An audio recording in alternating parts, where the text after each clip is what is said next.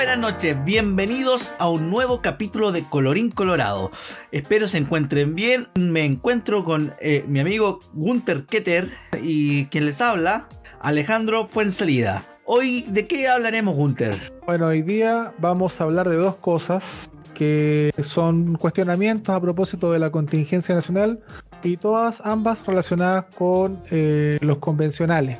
La primera de ellas, no, no es un orden, pero te la voy a decir así. La primera de ellas es Chile es o no una república y la segunda respecto de las asignaciones de los convencionales. ¿Corresponden, no corresponden? Y en caso de corresponder, eh, ¿está bien el monto, la forma, controles, etcétera? Bueno, eh, partamos, ya que dijiste que no es por orden, eh, partamos por lo que a la gente le, duele más, el bolsillo. Veamos por qué estas asignaciones un poquito exacerbadas que se han establecido los convencionales. Mira, como un primer acercamiento, yo creo que lo primero que habría que, despejar es si corresponde o no corresponde que los convencionales tengan asignaciones, porque cuando se hizo el proyecto, cuando se, votó y qué sé yo, se plebiscitó, eh, ellos tenían claro los, que postulaban, eh, las condiciones, los requisitos y también a lo que optaban, por las obligaciones que iban a tener y los beneficios que iban a reportar, económicos, por ejemplo, remuneración me refiero. Eh, luego, cuando ya son elegidos, que yo, y van, van poder posesión del cargo, el tema pasa por lo siguiente. Tienen eh, la oportunidad única en su vida de decidir sobre lo que ganan o, los recursos de los que disponen. Yo creo que en, muy pocas partes tú tienes la posibilidad de ver cuánto te van a pagar. Tú entras como un empleado o si emprendes ves lo que te alcanza cuando empieza. Pero es difícil que tengas una chequera con cheques en blanco donde tú pones una cifra, la firma y estamos listos. Entonces la primera pregunta yo creo que habría que hacerse para despejar todo esto es, ¿debieran tener o no asignaciones los convencionales? Y si es sí, ¿por qué? Bueno, y si es no, también, por lo mismo. Bueno, sé qué pensáis tú. Entendamos que lo que comprendemos por asignaciones, comúnmente para todos los trabajadores en este país, son, puede ser una ayuda en la locomoción, en las colaciones, o en cualquier gasto menor que se pueda incurrir al, momento para realizar la labor. El tema es que cuando son cargos públicos, no sabría decirte yo, en, base a una moral, digamos, eh, si corresponde o no el pago. A mi creencia, yo creo que los tributos deben ser lo más eficientes en su uso y por ende no correspondería, especialmente si se tiene un sueldo que alcanza los 2 millones y medio de pesos, lo cual claramente está mucho más allá del sueldo mínimo del chileno promedio. Mm, mira, déjame intervenir ahí. Yo creo que eh, primero hay que tomar en consideración la tarea de la que están a cargo estos muchachos, pues estas personas. Bueno, no todos son muchachos, esta gente. Eh, es una tarea difícil, es una tarea técnica que más allá de lo que puedan aportar como chilenos, todos son chilenos, aunque algunos no se sientan chilenos y ahí tienen una cosa rara, que cómo postulan a la constitución para, para hacer o elaborar la constitución de Chile si no se sienten chilenos. Bueno, ese es otro tema. Es un tema Pero otro capítulo. Los dos millones y medio, claro, los dos millones y medio de pesos que tú señalas es poco, porque piensa que un juez de la República gana cuatro y no hace una constitución, incluso los fallos que dictan muchas veces no son ni siquiera buenos. Entonces, y en las academias judiciales donde ellos estudian, les pagan. Entonces, mientras estudian, entonces se preparan. Entonces yo creo que, eh, en mi opinión por lo menos, asignación sí requieren, y por una razón bastante particular, los requisitos, y eso fue una decisión que se tomó mal a mi juicio, los requisitos para ser convencional no distinguían en temas técnicos, sino solo en requisitos generales de ser chileno y qué sé yo, y cumplir cosas como, como cualquier cargo público, ¿ya? Pero no, no requería requisito técnico, es decir, conocimientos específicos sobre la materia a la cual se van a abocar. Por lo tanto, como, llega cualquier persona que cumpla con un requisito general, si la tarea que tienen por delante es precisamente hacer una constitución que esperamos dure por lo menos 40 años o 20 años, se va a modificar, pero que dure mucho, eh, Si no tiene conocimiento técnico es muy difícil. O sea, aparte tienen eh, ingresos distintos. No son todos gente profesional que trabajaba, sino que habían algunos que eran emprendedores, otros que venían de, de la clase más alta, más acomodada, algunos que se bajaron de, de, lo que estaban haciendo, los puestos que ocupaban en sus partidos para poder ser convencionales, representar a, su facción. Entonces, habría desigualdad incluso en la, en la deliberación de, de opiniones, que sabría más y tendría más acceso a ser asesorados que los que tienen menos. Por lo tanto, asignaciones yo creo que deberían haber. Ah, al menos yo creo eso. El tema está en que para mí hay un problema puntual que es de cómo se ha hecho público esto, el momento, y es un tema político, que están desacreditados.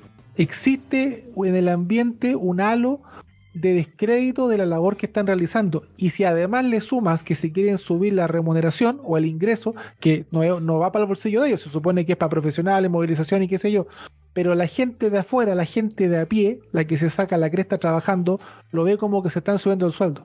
Ese es el problema. La verdad de las cosas, pues tendríamos que remontarnos a la comisión de expertos que realizó la constitución del 80, como para hacer una comparativa de esto, puesto que ellos eran gente realmente preparada, por algo era comisión de expertos, constitucionalistas, economistas y políticos renombrados de la época, que hicieron una constitución en un trabajo no menor de cuatro años. Estas personas, que, la mayoría no tienen preparación, y los que la tienen, eh, lamentablemente tienen sesgo para ambos lados, no tienen la labor de hacerla en nueve meses, extendible a tres más. Lo cual ya de por sí es una tarea casi imposible. Si queremos algo de mediana calidad. y menos para gente que no es experta menos para gente que no es experta. Por eso caemos en el otro tema que pusiste, que es Chile es o no una república, que vamos a abordar ya prontamente. Pero continuando con el tema este, la justificación que dan no, no logra satisfacer el hecho de que se hayan subido 4 millones de pesos. O sea, casi dos veces el sueldo que están recibiendo eso no, no, concuerda con los gastos que ellos necesitan. Porque si uno le saca el, gasto de una persona que viaja desde Punta Arenas hasta Santiago, no se va a gastar 4 millones en un mes. Y menos para la cantidad de sesiones. y menos si sesiona. Pero no es solo para eso. Pero es que menos si sesiona online, po. Por eso, pero no es solo para eso. porque para, una parte, el desglose. Era para, para transporte, para alimentación y para los expertos que iban a contratar. El problema es que los expertos contrataban en bloque. Ojo, hay un abogado que, tiene a más de 30 constituyentes.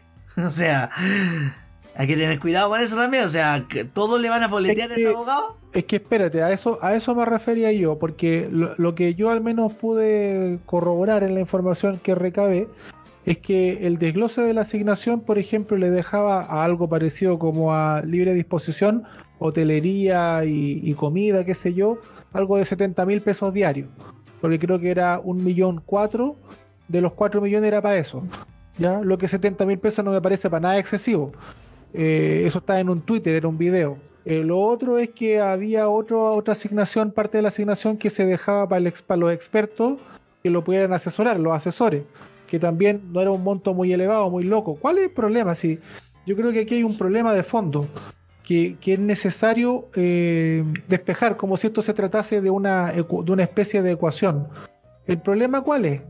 Principalmente que uno sospecha que como ocurre en otros casos, diputados, senadores y demás, eh, se va a abusar de esta plata, se va a malgastar, se va a mal utilizar y va a ir a engrosar el sueldo o el bolsillo del constituyente, del convencional. Ese es el miedo. Ahora, la pregunta es, ¿existe remedio para que nosotros no tengamos ese miedo pocos remedios porque echa la norma, echa la trampa. ¿Ah?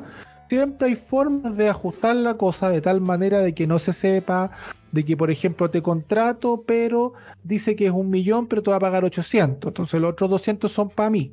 O lo que dices tú, que un solo abogado tiene asesorando a tanta gente, le van a boletear todo. Yo creo que en ese caso podría haber un problema en la contratación de ese profesional, porque sin duda que lo que buscamos es que no, provenga de una sola fuente la iluminación de estos, de estos convencionales, sino que sea diversa. Por eso se eligieron mujeres, hombres, se puso cuota, el pueblo originario. Si son todos asesorados por un mismo profesional, mejor hubiéramos elegido de convencional a profesional mismo, po. Y te ahorráis la asignación.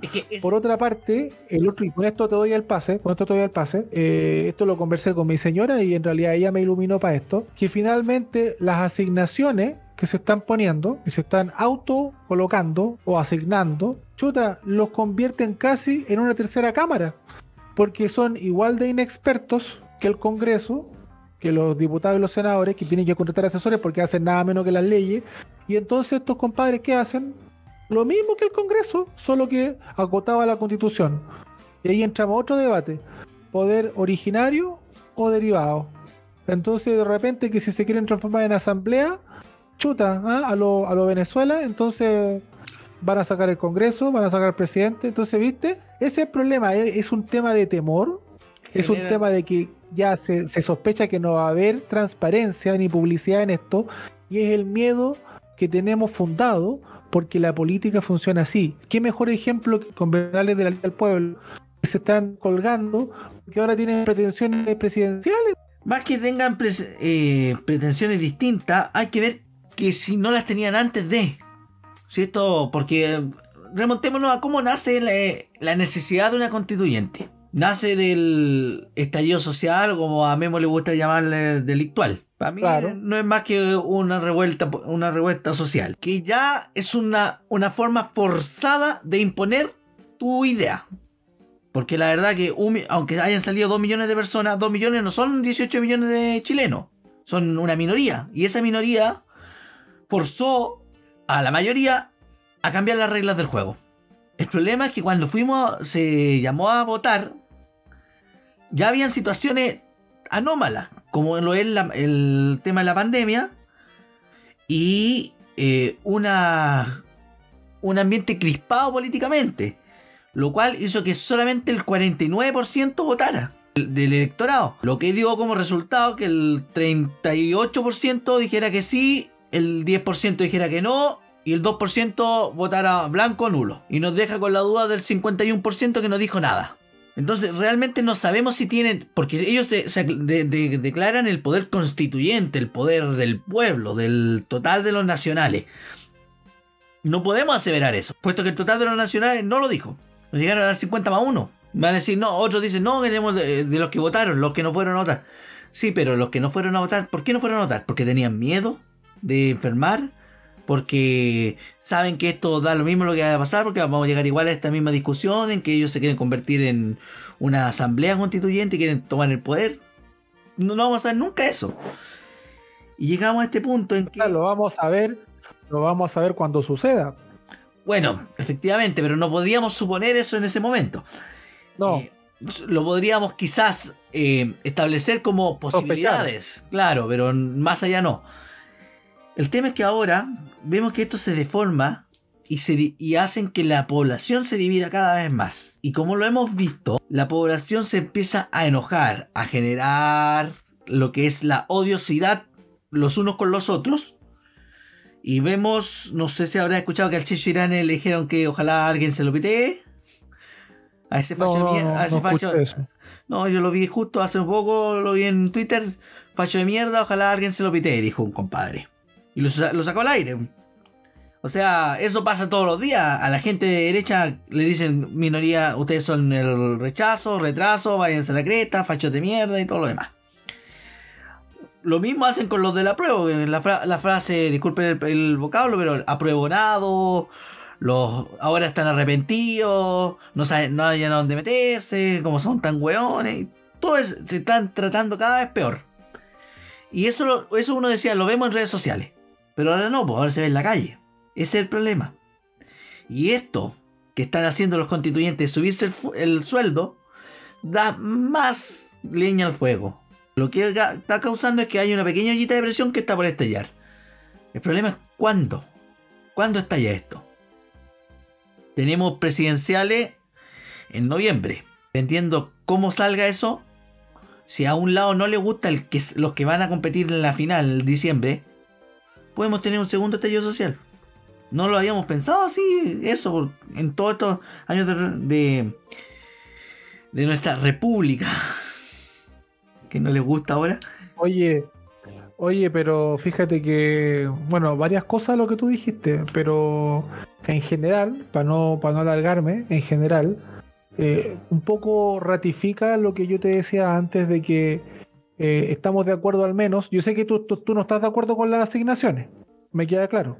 No, o sea, yo no estoy de acuerdo con, nin- con ningún mal gasto de dinero público. O sea, para mí el, el dinero de, la- de los contribuyentes debe ser utilizado No. de la forma más eficiente posible. No, pero espérate un poco. No, no, te, no te arranquís tan rápido. pues, si es más lenta la cosa, es más con, más, con más desglose, con más detalle. Tú no estás de acuerdo con las asignaciones. No me digas que un- es un despilfarro de, de tributo, de impuestos, de recaudación. Porque si fuera por eso, yo creo que no estáis ni siquiera de acuerdo con que haya mucho impuesto. Porque es como un robo, a lo mi ley. Claro, a mí no me gusta la idea de tanto impuesto porque no me gusta un estado grande, me gusta el estado pequeño. Y el estado pequeño Ya, no es que tanto. Pero es que, bueno, depende, depende, depende, pero, pero, pero sí, en general sí. Ahora, tú como no estás de acuerdo con, la asigna- con las asignaciones en general, no entras a discutir eh, si, corresponde o no la asignación misma, entendido el cargo que ostentan y la tarea que tienen que, llevar a cabo. No entras a picar ahí, pero estamos, como no estamos de acuerdo en eso, porque yo creo que sí necesitan asignación, en lo que sí estamos de acuerdo es que, eh, de acuerdo es que hay un problema del momento político. El momento político es malo. Hay sectores con intereses creados de izquierda y de derecha, porque el país está polarizado hace rato y ahora más polarizado que nunca, como, como bien lo dijiste tú, Sí. que le interesa desacreditar a uno y a otro. Por lo tanto, también lo dijiste, es como un circo el, el tema del- de la convencional, porque tú nunca sabes lo que va a pasar. Y se demoran 5, 10, 15 minutos en aparecer los videos para viralizar a uno o a otro lado de lo estúpido que parecen cuando discuten cosas como por ejemplo que tienen que financiar la traída de la familia de las regiones a Santiago. O sea, tienen que además financiar que la gente viva acá ahora en Santiago. Si po- podría sesionar perfectamente online. Entonces, eh, yo creo que es un tema complejo. Complejo porque nadie quiere, en crisis además, cuando no hay plata para nada supuestamente, como no había plata para el IFE, eh, nadie quiere que se empiecen a autoasignar dinero, que lo más probable es que se malgasten. Entonces, eh, más allá de si estamos de acuerdo o no en la asignación, o si es necesaria, mejor dicho, no la asignación y el monto de la asignación, es que el momento político es muy, muy, muy malo. Es muy malo para todo. Es muy malo para todo. Entonces, tú no sabes nunca si el que está opinando lo hace para tomar crédito político, como la derecha que dice, miren lo que están votando, la izquierda, qué sé yo, o si en el fondo lo, lo piensan de verdad. Porque casi todos los de derecha tienen buena situación. No conozco a ningún eh, representante de derecha pobre. Me refiero a representantes de verdad, pues no a, los no a los que- a los cabros que se inscriben en un partido pensando que van a llegar a eso. En A los de verdad, a los que están ahí ocupando. En general, los que están en política tienen muy buena situación. O sea, da lo mismo el lado. No, no, pero es eso- normal. Pero es- no, pero eso. Sí, pero, pero generalmente eh, el de izquierda se mete con un poco más de ilusión eh, de que puede cambiar algo. En cambio, el de derecha se mete más por donde lo puede colocar el pituto. Estoy hablando de especulación porque yo nunca he, in- he ingresado a un partido, no sé cómo No. funciona por dentro, pero en todos lados se cuece nada, pues. No, es que, que- a ver, hay una cosa que. Había una película muy. más, o menos antigua que, que lo veía de la parte del humor. Con Will Ferrer. Y este. Este con nombre griego que hizo. Este gordito con nombre griego. Que hacía. ¿Cómo se llama la película? Si no me equivoco, Guerra de Votos, una cosa así. Ah, es buena, la vi, es entretenida, pero te muestra de forma de, de forma Bizarra. humorística la realidad, po. Claro, ellos, ellos te venden una imagen. Es como, es Claro. como- a ver, por ejemplo, si me Un voy, estereotipo. te venden, un estereotipo. por ejemplo, date cuenta el primer debate anterior de la primaria anterior, Gabriel Boric, desalmado, así como el, lolo que está ahí, el- está ahí metido entre los grandes. Segundo debate, y el que fue el fin, el, el que se sepultó a Jaude, el compadre se puso una camisa formal, se puso un po. pantalón y se mostró más serio, más adulto. Apeló a Más otro responsable. Porque ahora querí, ahora quería llegar a otro segmento. ¿Y qué hizo? Ganó. Bueno, ganó también por el cribado que se le hizo, pero en sí ganó porque vendió la, imagen. Haude no ganó porque cometió errores, porque él vendía muy bien la imagen. La imagen del, guerrillero, estoy con el pueblo y todo lo demás. Eso se lo saben de memoria. Es cosa de recordar el tema de la, de la bachelet y la bata. Con la bata te los ganáis al tiro. Cuando le decía al otro candidato, ponte una bata y te los, compráis. la bata y el estetoscopio, la doctora. O no sé, Juan Luis Castro cuando sale con su bata en los carteles, con su bata y estetoscopio. O cualquiera que sea médico. O sea que es así la cosa. Ellos venden imagen. Por eso el, el de derecha anda bien vestido, gastan Ah, hay cabros, hay políticos que están recién partiendo que no tienen plata, pero andan en Mercedes. ¿Por qué? Porque claro, y, andan con los. Claro, y venden la imagen, y aparte que andan con el típico, la, la mira, así, igual como cuando uno habla de los flights, que es como un estereotipo, está estereotipado. Eh, tú habláis también del, del UDIPO, del RN, que es más el UDI, sí que anda con el pantalón khaki y la camisa celeste. sí, lo mismo, el comunista, el blue jean y la polera. Y si es del Che Guevara, mejor. Aunque sea Armani y la polera, da lo mismo, pero si es del Che Guevara, mejor. Claro. Y el pañuelito, que no se te olvide el pañuelo, siempre un pañuelo. Ya sea en la mano, amarrado o en el cuello, pero siempre el pañuelo. Bueno, a tu pregunta de más, de más, de más, bueno, de, de más temprano, eh, bueno, ahí están todos los que no votan, los que no están ni ahí ni con el blue jean ni con el pantalón kaki, los que quieren trabajar para surgir, los que luchan todos los días, esos son los que no votan, pues entonces al final obviamente que en una democracia se va a imponer la mayoría de los votos nomás. La gente tiene la, la, noción todavía de que pase lo que pase, salga quien salga, va a tener que trabajar igual. El tema este que ahora están en juego otras cosas. Es que ese es el problema. Antes siempre estaba eso, no importa, el país va a seguir andando. Da lo mismo. Salió Elwin, no se preocupen, esto va a seguir andando, está firme. Salió Frey, va a seguir andando, ya vimos que se podía. Salió Lago con su cartel de revolucionario y todo. No, siguió andando, seguimos creciendo. Salió Bachelet, que la subieron a un tanque para poder venderla. Para poder que, ganara, porque sabíamos que los hombres en Chile éramos bien conservadores en ese sentido, ni iban a votar por una mujer ni, ni a cañones. No, pero como se subió a un tanque, ya estoy con ella. Voto por ella. Y se ganó. Y siguió el país. Y eso que era una socialista. Después, vamos con este de los bracitos cortos, el dinosaurio, Viñera. Y salió. Ganó. Vamos para el otro lado. El primer compadre de derecha que salía en 24 años, si no, no, recuerdo. Luego, no, no nos gustó, vámonos con Bachelet de nuevo. Y después con Piñera de nuevo para que arregle el condoro que dejó Bachelet. Ay, y ahí estamos. Pero nosotros pensábamos que el país iba a seguir igual. Oye, si, no fuera por este, este momento político, Chile estaría muy bien parado para la pandemia no tendría problema. Pero gracias a nuestro momento político es que se está depreciando nuestra moneda y las medidas que estamos utilizando para la pandemia nos están afectando y nos están creando inflación. De lo contrario no, no tendríamos problema. Si teníamos espalda para tomar deuda como si nada nosotros. Hoy no. Hoy ya no.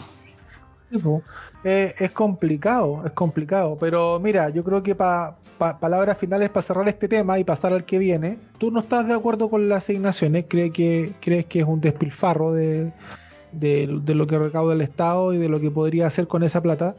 ¿O de lo que podría ahorrarse ahora que se entregan tantos bonos? Que están bien por lo demás, yo creo, no todos, pero la mayoría sí. Eh, ¿qué, ¿Qué podrías tú decir ya que no estás de acuerdo a propósito de lo que despierta en la gente, porque una cosa, si estamos de acuerdo o no con los bonos, con los bonos, estamos de acuerdo o no con las asignaciones, pero otra cosa, un mundo distinto es lo que está despertando esta situación en la gente. ¿Qué piensas tú de eso, para? A ver, en ese, en ese, perdón, ese 51% que no fue a votar y que sí va a ir a votar, porque ya no van a tener miedo de contagio, esperamos, eh, porque llevan dos meses la constituyente se supone que son nueve meses y tienen que solicitar tres más en caso de que no alcancen.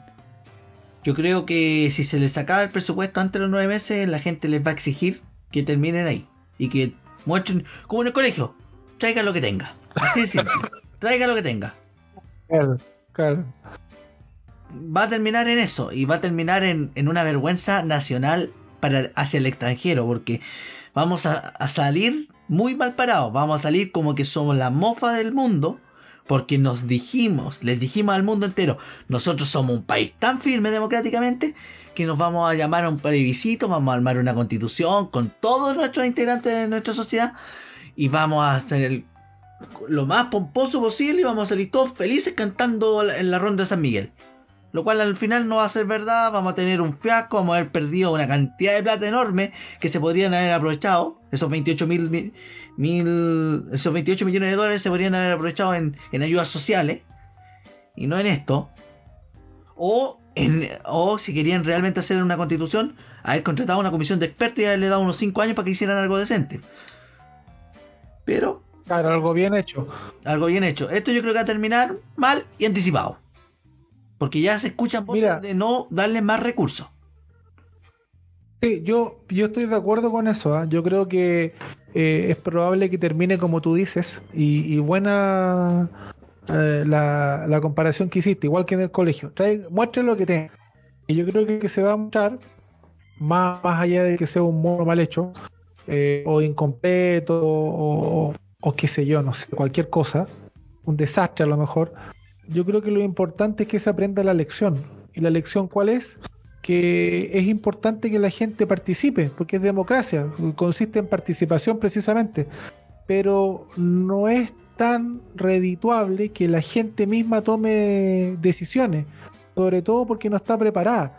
No, no se trata de que esté hecha por una élite, sino que se trata de que esté hecha por último por un conjunto de personas técnicas que vengan de distintos estratos sociales.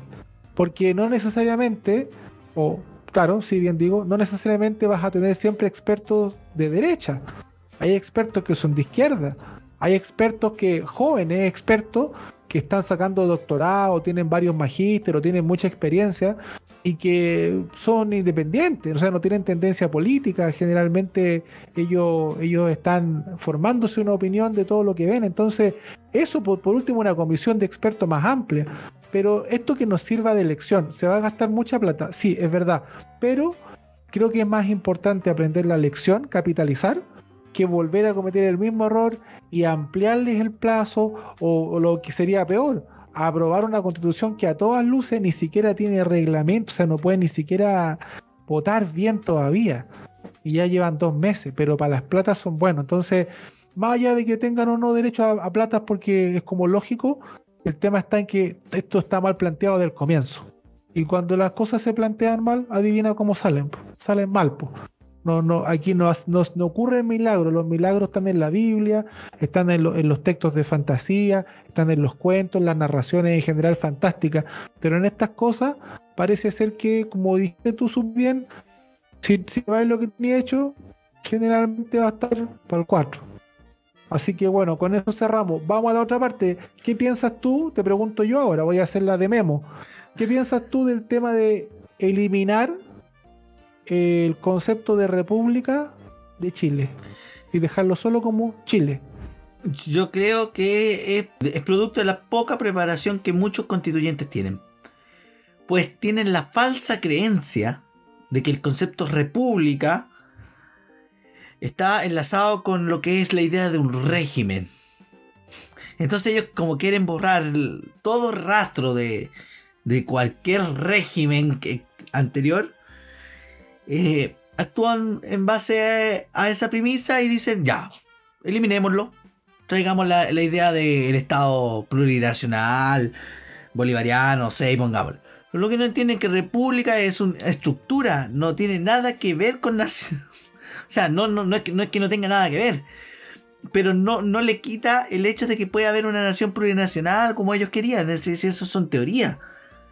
Es todo producto de, la falta de conocimiento de ellos. Que, que cometen estos errores de primario, quizás para la gente normal uno se lo aguante, pero ellos se supone que tuvieron un, por lo menos un mes en el que podrían haber leído antes de entrar a la constituyente. No, se los prepararon, los prepararon.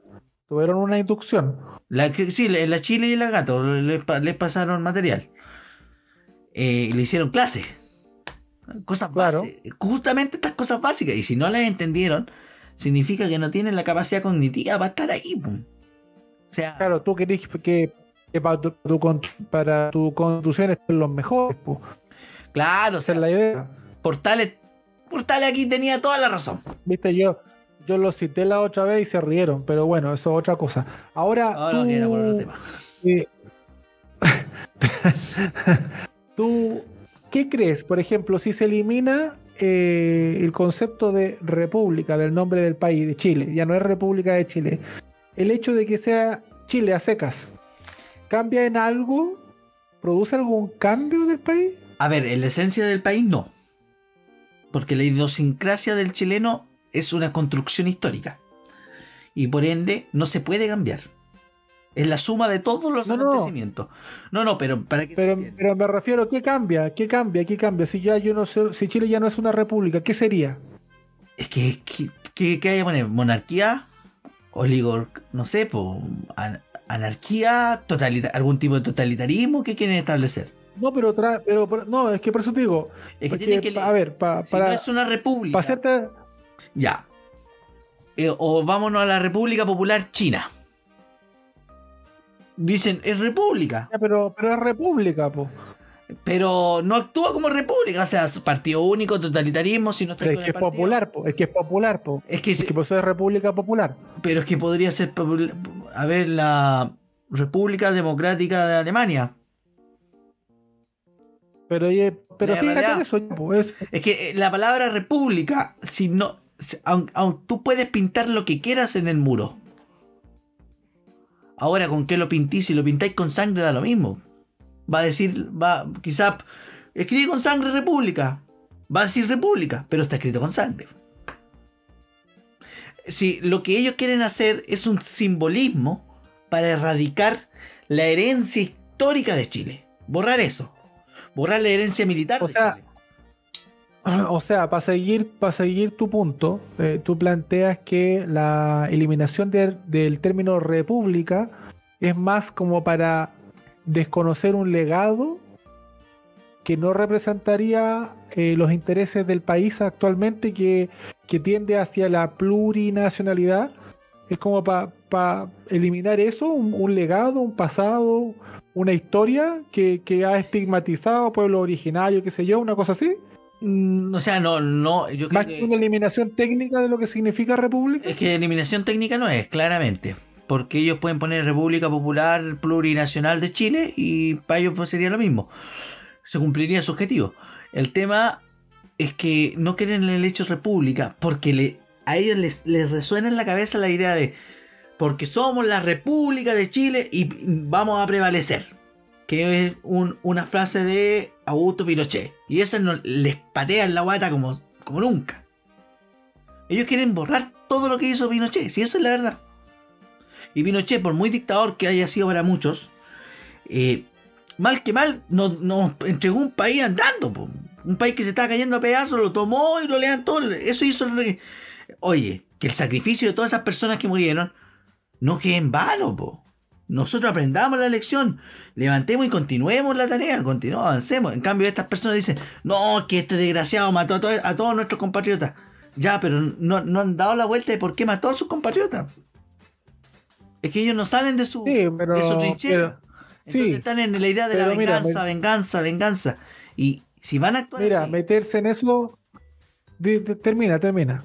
es que si van a actuar en base a venganza, nos podemos esperar con que el derecho de propiedad va a ser eliminado. Nos podemos esperar con que vamos a tener partido único. Nos podemos esperar cualquier cosa totalitaria de su movimiento izquierdista. Si esa es la verdad.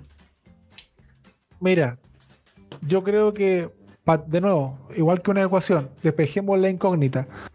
¿Qué se busca con la eliminación del término república? Yo estoy de acuerdo contigo. Creo que es más un guiño a desconocer la historia del país y lo que ha significado la dictadura o para otros eh, el gobierno militar, lo que significó el pronunciamiento militar o el golpe de Estado para otros más que, perdón, lo que significa sacar en lo técnico el concepto de república. ¿Por qué? Porque nosotros, nosotros tenemos que entender que en lo técnico, cuando se habla de república, se, arma se habla de una forma de gobierno, donde generalmente o siempre hay un jefe de Estado que va a tener más o menos poder, dependiendo de si el sistema que se adopte es presidencial o semipresidencial, como el francés, o presidencial como el nuestro, pero donde la gracia está en que el poder lo ocupa de forma temporal, hay una distribución de poderes o de funciones para otro, otro de la teoría constitucionalista, y donde las eh, elecciones de, de, estas personas que ocupan estos poderes se hace a través de elecciones o asambleas, pero siempre por la gente, es decir, son democráticas. Y el, y el antagónico de la república es, como tú dijiste también, de, muy buena forma, muy acertado, la monarquía. Por lo tanto, yo cuando te preguntaba qué buscaban con, con sacar la, el, el, concepto de república, es una, establecer una monarquía, ¿no, cierto? No, no, no creo. Claramente puede ser un totalitarismo de partido único. Claro, porque hay monarquías constitucionales también, pues. Existen. Bueno, la inglesa, o sea, Eh, la y- británica, perdón. Y lo, claro, claro, y lo otro, y lo otro podría ser también con- transformando, no sé, pues en un sultanato, eh, en un emirato. Es que para transformarte No- en un no sé, po. sultanato tienes que tener un, un legado previo de, de algún rey. Es que por eso, es que por eso, No- es no que lo por eso te digo, A mí- no, por eso te digo, en lo técnico, en lo técnico, no, no hay una razón de peso técnica como para decir, mira, eh, bueno, por último lo, lo plurinacional. Lo plurinacional tiene que ver con que se, se reconoce al país multicultural, donde reconoce que todos participan por igual, no importa la etnia que tenga, qué sé yo. Se comparte distintas culturas, pero Canadá, por ejemplo, también hay un montón de culturas. En Estados Unidos hay un montón de culturas. En, puro los- en todos los países eh, grandes, desarrollados, comparten y conviven muchas culturas. Pero eso no hacen que dejen de ser república. Entonces, de nuevo, eso me da la razón de que sí se necesitan asignaciones para asesores porque no tienen idea. Entonces van a gastar tiempo de, eso, de ese poco tiempo que les queda debatiendo temas en el fondo que no tienen razón de ser porque son ilógicos, ridículos, absurdos.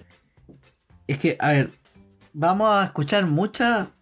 es- Disculpen la palabra, pero vamos a escuchar mucha estupidez de parte de estas personas porque no tienen la preparación. Si eso está claro. Y lo único que tienen ellos en su mente es que vamos a tener una revancha, les vamos a quitar lo que nos quitaron, les vamos a, los vamos a, a echar de nuestro país porque son malos, porque le hicieron daño a mi tía, a mi hijo, a no sé, cualquier cosa. Ellos lo único que quieren es una revancha. El problema de esto es que esa revancha nos va a costar casi, yo creo que cerca de 30 millones de dólares. Y vamos a- y, la y lo que se pierda durante esos nueve meses que dure. Porque la inestabilidad Eso. política va a generar Eso es lo más. una Eso, pérdida económica que, eso es lo. Eso. que va a generar eso pérdida es lo que te iba a decir. empleo, pérdida de inversión, pérdida de muchas cosas. Porque te, te vuelves poco creíble. Claro, nuestra calificación de riesgo La baja, no nos podemos endeudar baja. más todavía porque... vez no, sí podemos- podí. Pero, Pero no, sí puedes. una tasa de pero interés pre- peor que la Argentina. Peor que la Argentina. Casi nos va a quedar solo hacer la de los venezolanos con los chinos.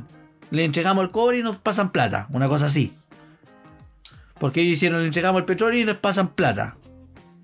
Entonces, no, no entiendo el sentido que tiene esto. Al final, mm, no va a funcionar para Popular nada. nomás, po. Popular. Mira, un sentido ver. popular. Me gustaría ser positivo y decir algo bueno se puede sacar de ello.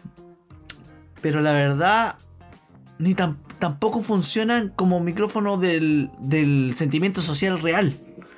Porque no están expresando las necesidades de las personas reales. po. Porque si hicieran eso, por lo menos, cuando esto se termine, nosotros sabríamos ya, tendríamos los datos suficientes para decir, ya señores, porque el, mandato de hacer una nueva constitución no lo podemos desconocer. Si esto se rechaza, hay que hacer algo. Y seguramente va a ser el Congreso o una comisión de expertos la que se, se va a tener que abocar a ello. Y van a tener que tomar esos datos, datos útiles esperamos, que dejen estas personas, pero datos útiles reales, no estos datos mar- medios truchos que ah, inventan ellos para ajustarlo de Fundación Sol o de los movimientos de Jaime Guzmán, la Fundación Jaime Guzmán. No, esos datos no, los datos reales. La señora, como dice la señora Juanita, le sale caro el pan. Bueno, vean por qué sale caro el pan. La señora Juanita le, cuesta encontrar pega, le cuesta encontrar colegio para sus nietos. Esas cosas, cosas reales. No sé, tiene que hace un año no la pueden operar. Esas cosas, cosas reales. Las necesidades reales las pasen a, a la constitución. Para que veamos si son de rango constitucional o no. Y si lo son, ¿qué podemos, soluciones podemos llevar a cabo? Eso sería el aspecto positivo que me gustaría sacar de ello. Pero al paso, ni eso vamos a poder obtener. Mira, un ejemplo de lo que yo veo de la eliminación del término república sería, esto lo, inventé yo, así que si es absurdo y alguien que me está escuchando dice, puta, qué estúpido ese weón que está hablando, perdón, pero lo que se me ocurre a mí. Tú sabes lo que es el apellido patronímico, ¿cierto? ¿A qué se refiere? El apellido, el apellido, apellido paterno. Ah, ah. Se llama apellido. ya. apellido patronímico. Ya, ya, sí, ya. Dale nomás. Ya. Apellido, apellido patronímico. Lo que dicen ellos es que tendríamos que eliminar el patronímico porque podría ser discriminador con la igualdad de género y por tanto ahora tiene que llamarse solo apellido. Eliminemos el patronímico. Es, ¿Por qué? Porque patronímico viene del tema griego, eh, hacía alusión al nombre de pila del padre o del ancestro. Pero como el, patronímico hace alusión al padre, es que es discriminador con la mujer, entonces pongámosle solo apellido nomás. Ok, hagámoslo, saquemos el patronímico. Entonces te van a preguntar apellido. ¿Cuál? El del padre. Ah, pero sigue siendo apellido paterno. O sea, porque tú elimines una palabra intentando hacerle un guiño a otra cosa, por ejemplo, a la historia, a eliminar esa historia de derecha, de golpe, de pronunciamiento, de matanza, de sangre, de sufrimiento, de esclavitud, lo que tú queráis, de capitalismo. Oye, igual vaya a ser una república, disculpa. A menos que nos, nos quieran avisar que vamos a ser monarquía, seguimos siendo república. Entonces e, es, de verdad una cuestión absurda que no tiene ni pie ni cabeza. Es un absurdo. Es un absurdo.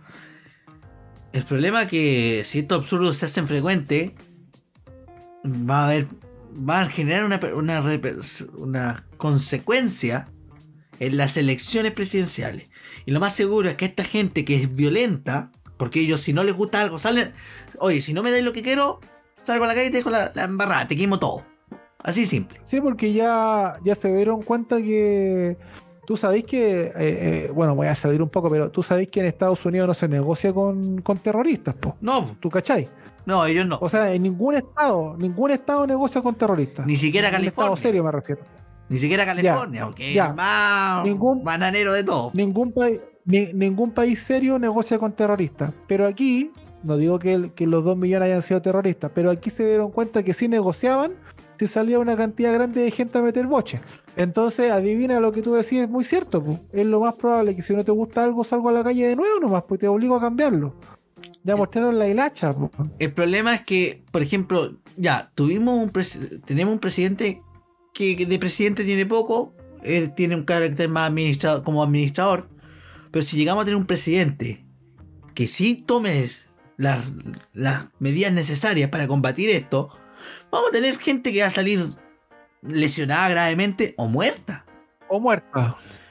¿Y por qué? Porque los que son los llamados a defender la soberanía del país van a decirle, señor presidente, nosotros los tenemos identificados, por favor, déjenos actuar. Si es que no lo hicieron ya, cosa que solo se rumorea.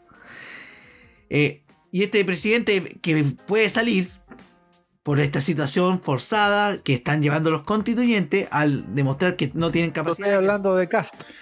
Estoy hablando de José Antonio Cast y ese no le va a tener miedo. No le va a tener miedo a decirle, por favor, señores de la milicia, armadas, salgan a hacer lo que tengan que hacer.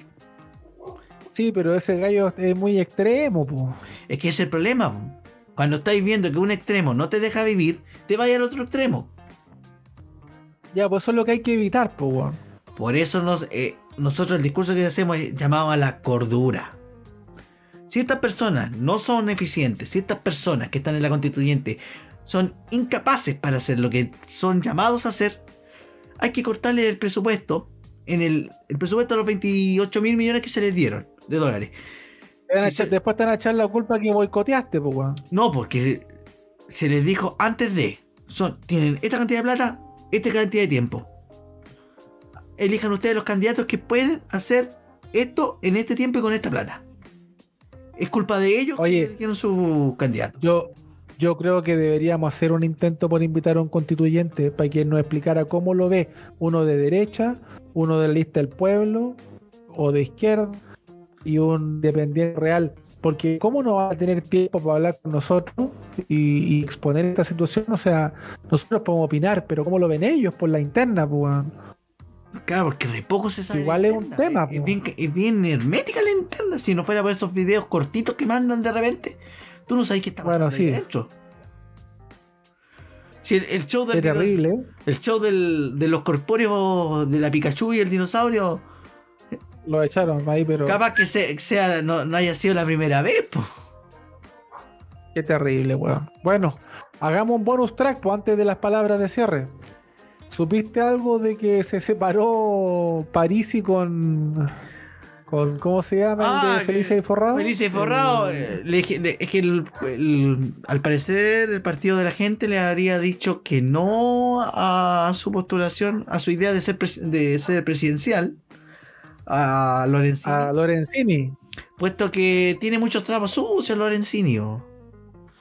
Entonces genera anticuerpos y al final eso le trae mal a una campaña. Pero eso es lo de menos, pues. Si lo que me importa a mí, a ver si tú sabías algo, es que se fue despotricando contra Parisi y hablando pestes del, pues. Sí, se fue desproticando porque Parisi se quedó con el partido pues, prácticamente y el partido es el segundo partido más grande de Chile. Oficialmente es el segundo partido más grande de Chile. Entonces, si te perdiste el segundo partido más grande de Chile, que de seguro va a sacar, va a estar dentro de las mayorías parlamentarias, eh, tenéis que despotricar algo. O sea, perdiste una cantidad de poder y dinero bastante considerable. No es para menos. Así ellos eran tan amigos. ¿Qué habrá pasado? Eran amigos del de, desde el 2000, decía. Leí un artículo. Desde el 2000. Desde la universidad. Ahí en la, en la Chile, si no vamos mal recuerdo, que salieron ellos dos.